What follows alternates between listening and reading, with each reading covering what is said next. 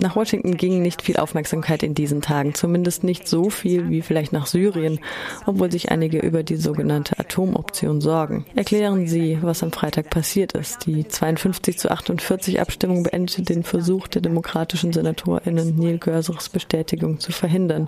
Präsident Trumps Favorit Gorsuch wurde nun gestern vereidigt. Um, and it's very sad. I mean, I'm not necessarily going to cry over the demise of the filibuster, Die Abstimmungen im Senat wurden so geändert, dass dieser sehr, sehr konservative Richter mit einer einfachen Mehrheit gewählt werden konnte. Das ist die sogenannte Atomoption.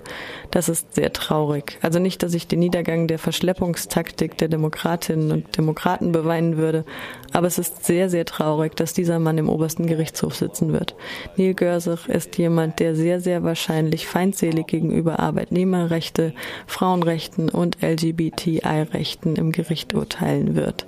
Er ist einer, der sehr, sehr weit nach rechts geht. very, very far to the right. I think that he takes, frankly, a very cruel approach to the law in, in many cases. And now he's going to be the key fifth vote on a lot of issues.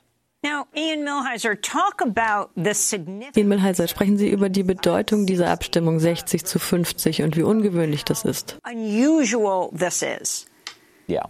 Well, I think what's unusual here is that typically presidents don't appoint someone who is this far either to the right or to the left. I mean, typically presidents have picked someone. Es ist ungewöhnlich, dass typische Präsidenten niemanden für solch ein Amt nominieren, der oder die entweder links oder rechtsextrem ist. Typischerweise wählen Präsidenten jemand, der einen Konsens erreicht. They're not extremists. And I mean, even John Roberts, John Roberts isn't someone that I would like to see on the Supreme Court, but Chief Justice Roberts President Bush's first nominee, has shown some ability to moderate himself. I don't think we're going to see that out of Gorsuch. I think that when you look at his record, he could potentially be as far to the right as Justice Thomas, who said that uh, federal child labor laws are unconstitutional. So um, I think what has happened here is that this president decided to push the envelope as far as he could. You know, there's people he could have named who would have gotten 60 votes. He just decided he he would rather have this much more conservative guy, and now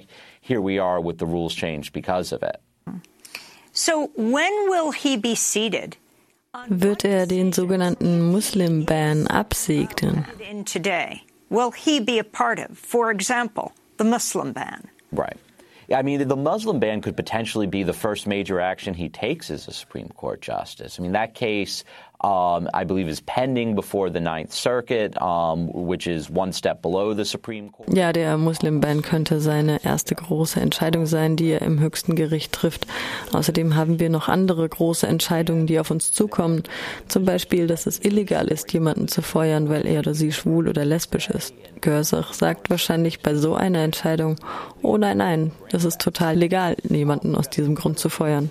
We've got a major, um, we've got several major voter suppression cases, including potentially uh, North Carolina's omnibus voter suppression law. We've got a big challenge to partisan gerrymandering, where he's likely to be a vote in favor of gerrymandering. Uh, we just had a case out of the Seventh Circuit saying that. Um, it is illegal to fire someone because they are gay. Uh, Gorsuch is likely to be uh, the, is likely to be a vote saying, "Oh no, no, it's perfectly legal to fire someone for that reason." Uh, Ian, I want to thank you for being with us. Ask you to stay so we can do a short post-show interview. We'll put it at democracynow.org. Ian Millhiser, senior fellow Great. at the Center for American Progress Action Fund, editor of Think Progress Justice.